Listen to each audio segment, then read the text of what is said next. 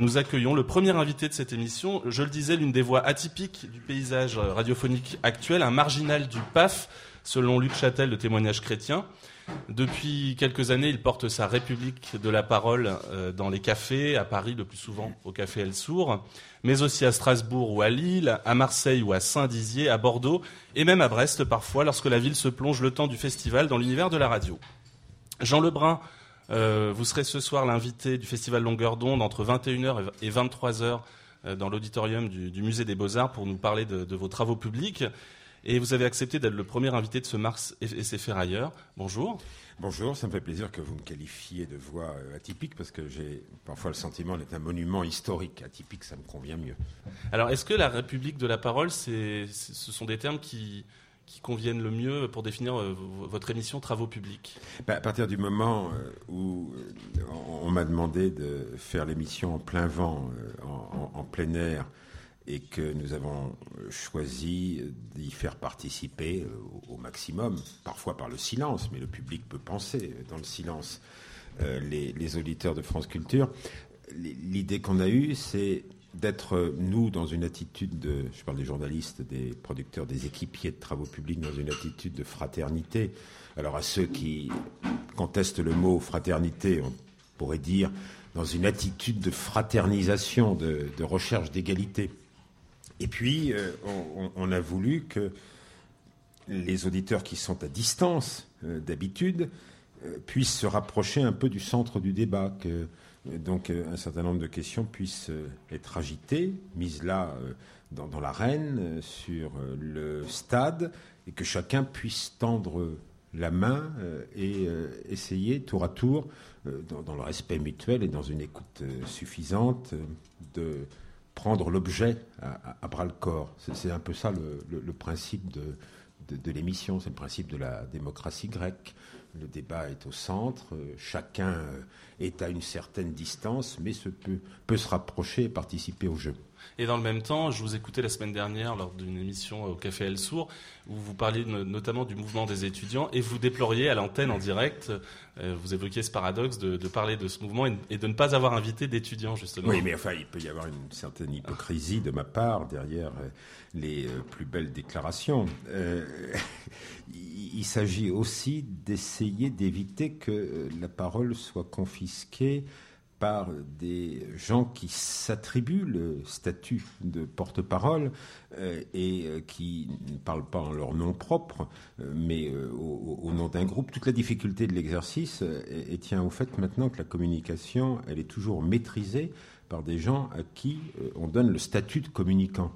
Alors, dans le cas des, étudiants, faut-il faire venir les 50 étudiants mm. qui tiennent euh, une assemblée générale et qui sont les meneurs et qui vont vous regarder, vous médias, d'un œil soupçonneux si vous tentez de partager, de distribuer euh, le débat.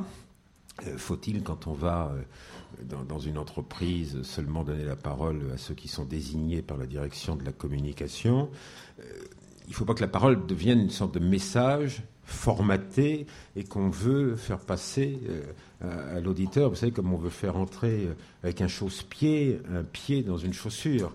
Euh, alors, euh, j'essaye d'éviter, c'est vrai, le, plus possible, les, les, représentants constitués ou les représentants autoconstitués pour que travaux publics ne deviennent pas la tribune des associations, la tribune des syndicats, la tribune des porte-paroles ou la tribune des agences de communication. C'est pour ça que vous, comme vous dites, vous distribuez la parole. C'est vrai qu'on voit ça dans, souvent dans, ou on entend ça dans vos émissions. En même temps, je dis voix, euh, je, vais m'expliquer sur ce terme parce que euh, j'ai lu par exemple dans, euh, Journaliste en campagne, dans un essai que vous avez publié l'année dernière aux éditions Bleu Autour, que l'une de, vos auditrices se plaignait en, vous écoutant du fait que vous coupiez justement la parole à, vos interlocuteurs. Et puis un jour, elle vous a vu.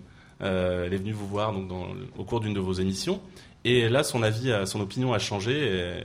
Et, justement, elle trouvait que vous distribuiez la parole, justement. Et ça m'amène à vous poser cette question, Jean Lebrun. Vous, l'homme de radio, est-ce que vous avez songé parfois à devenir un homme d'image? Oui, parce que évidemment le concept de travaux publics est un petit peu bâtard. Si on voyait l'image, comme je sais pas, on voyait autrefois droit de parole, je ne sais plus exactement le titre de l'émission de Michel Pollack, mais enfin l'émission phare de Michel Pollack sur droit de réponse TF1 avant et juste après privatisation, oui, on verrait la part de, hasard. mais évidemment, je sais bien que à France Culture, c'est une des vieilles devises. on voit autant qu'on entend. Enfin, quand même, l'auditeur n'a pas nécessairement le spectacle euh, tel qu'il se réalise devant les yeux. Et euh, s'il le voyait, euh, bah, il verrait la part d'aléatoire, la part d'improvisation. Alors, il faut qu'il y ait une préparation solide, des cadres. Bon, moi, j'ai une certaine méfiance devant ceux qui veulent diffuser le message, s'approprier le micro, et j'essaye quand même le, maximum de, laisser euh, ce qui survient surgir. Euh, bon, mais ça, c'est vrai qu'il faudrait euh, l'image, le mouvement, la chorégraphie de l'animateur devant les yeux de l'auditeur pour qu'il le réalise et qu'il n'ait pas le, sentiment que, en effet, parfois, je suis agressif, je, je, coupe. Alors, en même temps, il faut que l'animateur euh, reconnaisse ses maladresses, euh, reconnaisse la fatigue qui peut être euh, la, sienne, et puis que l'animateur sache qu'il prépare souvent si bien les choses qu'il sait déjà à l'avance que les gens vont dire et qu'il est déjà lassé avant même d'en entendre, alors que l'auditeur, lui, souhaiterait sans doute que la pensée se déroule jusqu'au bout. Alors pour illustrer votre propos, je vous propose qu'on écoute un, l'extrait d'une, bah, un peu, on va, on, va rentrer dans les coulisses de travaux publics ah, puisque hier, Jules Cro, euh, un des étudiants du master image et son, a laissé traîner son micro euh, juste avant l'émission euh, que vous consacriez aux au Celtes. Hein. c'était l'émission, c'était Quoi de neuf les Celtes. Donc on écoute ce reportage maintenant. Envoyez-moi une maquette,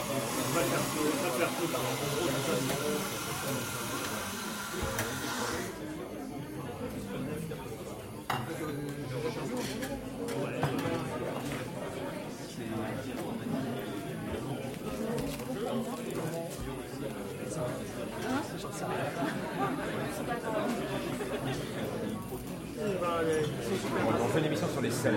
Oui, je vois ça. Vous y connaissez un peu de Ah, vachement, je suis une experte. Hein.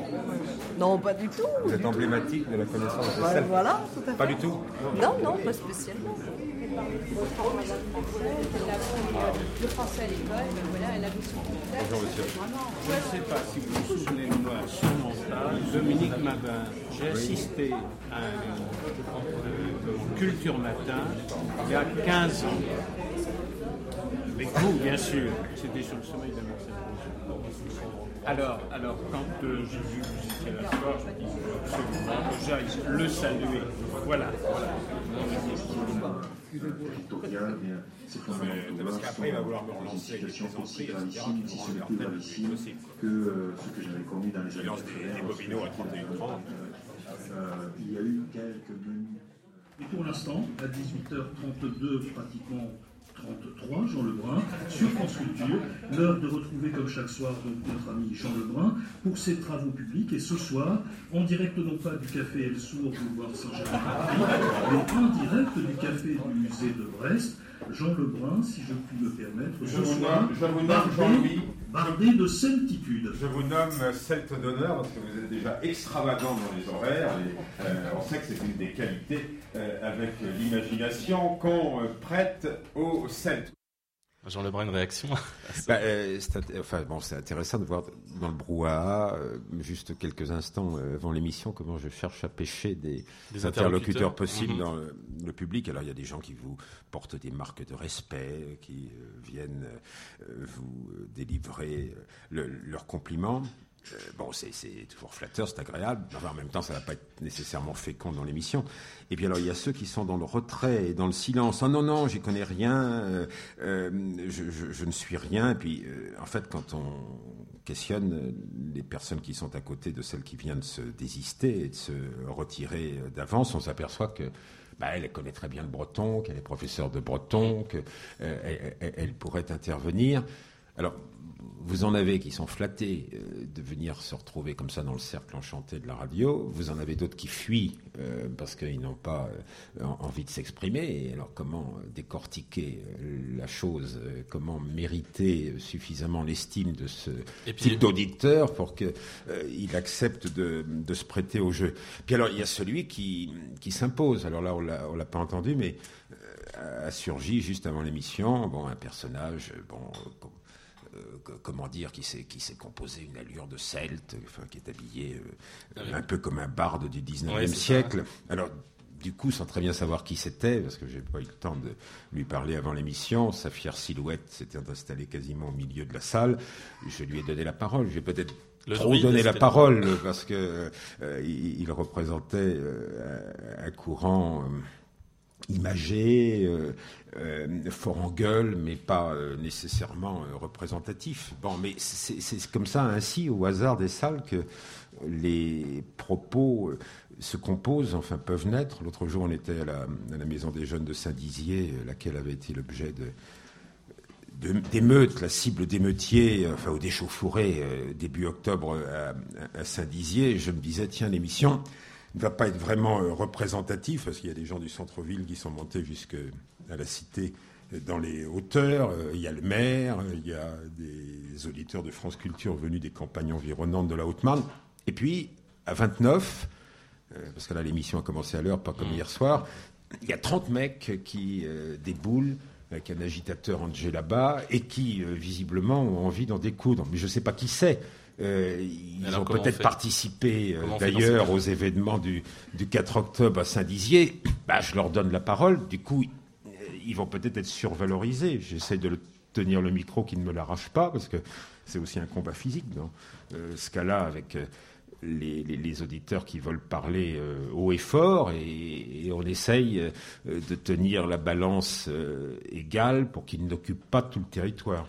Il vous arrive aussi de refuser la parole. Je me souviens d'un petit reportage sur, euh, sur Arte Radio, c'est vous qui faites cette confidence, je crois, sur, euh, dans une sorte d'avoinu euh, qui, qui, vous a été consacré sur Arte Radio. Et vous vous racontez que lors d'une émission, un, clochard avait voulu prendre la parole, vous aviez, vous aviez refusé, et après vous, dites avoir regretté. Vous avez dit c'est stupide. Bah oui, mais j'ai pas eu la, bonne réaction, tandis que l'autre jour à Elsour, boulevard Saint-Germain, donc tout près des collèges de France, on recevait Roger Chartier, monument historique aussi de euh, France Culture, qui vient d'être élu au, Collège de France.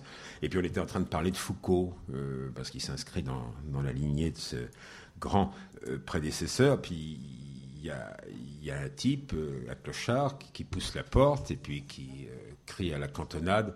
Ben c'est qui celui-là qui cause dans le micro? Et là, Roger Chartier, il a eu plus d'esprit d'à propos que moi dans l'épisode que vous citez, et euh, il dit, c'est exactement comme ça au Collège de France. Justement, euh, Foucault se demandait, devant une assistance composite qui venait à son cours, pourquoi euh, il avait la parole devant ses auditeurs, libre d'entrer, de sortir, de gueuler, de démentir ou de partir. Euh, Mathieu Croc est avec nous aussi d'Arte Radio. Mathieu Croc, si tu si euh, vous voulez intervenir, euh, il y a pas. Je pense qu'on peut se tutoyer.